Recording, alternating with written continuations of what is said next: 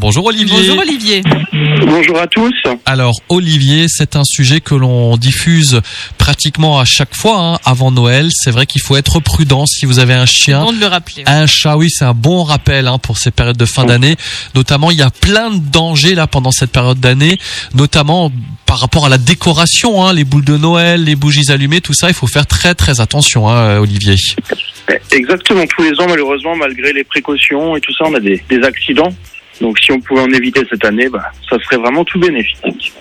Donc première chose qu'on va voir, c'est les brûlures avec les bougies. Hein. Enfin, ça paraît bête, mais tous les ans, on a des animaux, des chats ou des chiens un peu curieux qui vont s'approcher d'une bougie, donc ils vont se brûler.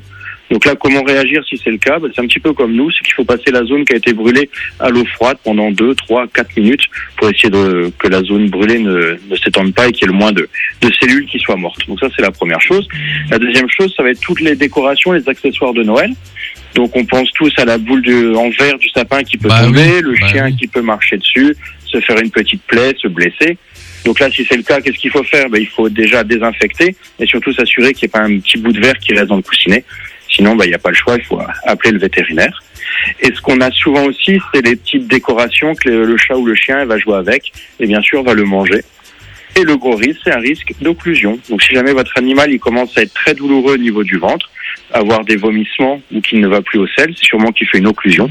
Dans ces cas-là, sans tarder, ce qu'il faut faire aussi, eh ben, c'est appeler le vétérinaire. Donc ça, on en a malheureusement tous les ans, donc faites attention. C'est comme avec les enfants. Et au niveau alimentation, j'ai toujours entendu dire que le chocolat, par exemple, c'était très mauvais pour les chiens. Donc ça, c'est tout à fait vrai. Donc dans le chocolat, il y a une molécule hein, qu'on appelle la théobromine. Donc ça, c'est qui est plus ou moins concentrée dans le chocolat. Donc plus le chocolat est noir, plus il y a de cette molécule, donc plus c'est toxique. Et donc ça, ça peut provoquer déjà des troubles digestifs, ça peut provoquer des troubles cardiaques et aussi des troubles euh, vraiment neurologiques. Donc le chocolat à haute dose est mortel chez le chien. Après, s'il mange juste un petit œuf en chocolat au lait sur un gros chien, il n'y a pas, pas forcément à s'inquiéter. Mais s'il mange des grosses quantités, surtout du chocolat noir, là, il faut consulter le vétérinaire. Alors quand tu Donc, dis une, une grande quantité, c'est quoi? C'est genre une tablette entière, quoi? Alors, c'est ça. On parle de 100 grammes de chocolat noir qui peut être toxique pour un chien de 10 kilos. Et uniquement, va. c'est uniquement pour le chien, on est d'accord, pas pour le chat. C'est uniquement pour le chien. Le, pour le- déjà, le chat, en général, il aime pas trop le Oui, chocolat. c'est ce que j'allais dire. J'ai jamais vu manger un chat du chocolat. Alors, Mais le comment chien, il aime bien ça et il faut savoir Si vous que un connaissez pas. Garfield? Ouais. Alors justement à propos de nourriture, c'est vrai qu'on est aussi tenté parfois au repas de Noël. Bon bah voilà, on a on a pris un petit apéro, un Ah verre oui. de rouge et puis voilà, on est un peu plus libre dans le dans les gestes et puis euh, on n'a plus trop de filtres non plus nous les êtres humains et là on dit ah bah tiens, tu veux un bout de dinde, un bout de dinde, un bout de chapon, un bout de ci, un bout de ça, mais euh, il faut aussi faire attention parce que c'est dangereux hein, toute cette matière grasse.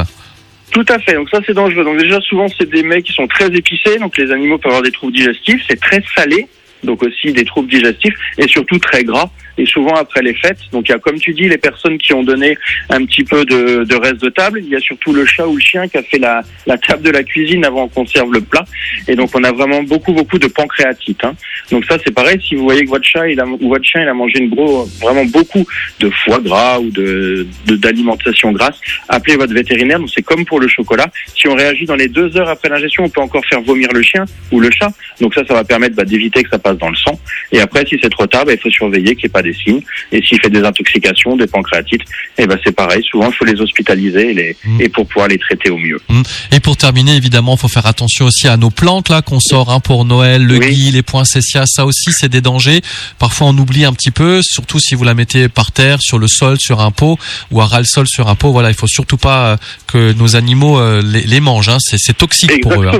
Exactement. Ça aussi, c'est toxique. On en a aussi régulièrement. Donc si vous voyez qu'ils mangent des plantes que tu viens de citer, c'est pareil. Appelez le vétérinaire qu'on les fasse vomir avant qu'il y ait des troubles ou des, et que ce soit trop tard. Quoi. Très bien. En tout Donc cas, en général, il est temps de réagir, mais il faut pas, il faut Oh. pas attendre. euh, comment ça se passe là pour le 24, 25, 26 Si on a besoin d'un vétérinaire, il y a toujours quelqu'un, il y a une permanence, il y a une astreinte? Donc nous, au niveau de la clinique, il y a un de nos vétérinaires qui va faire les gardes pour la clientèle, où il n'y a aucun souci. D'accord. Et pour le et pour le, la nouvelle année aussi, aucun problème. Parfait. Eh bien, cher Olivier, Vanessa et moi, au nom de toute l'équipe de la radio, on te présente eh bien déjà euh, nos, nos, nos meilleurs vœux pour cette fête de Noël, ainsi qu'à toute ton équipe à la clinique vétérinaire. Merci euh, pour ta gentillesse, merci d'être là toute l'année pour nous et pour nos animaux. Ça nous Oui. fait très plaisir. Donc de joyeuses fêtes.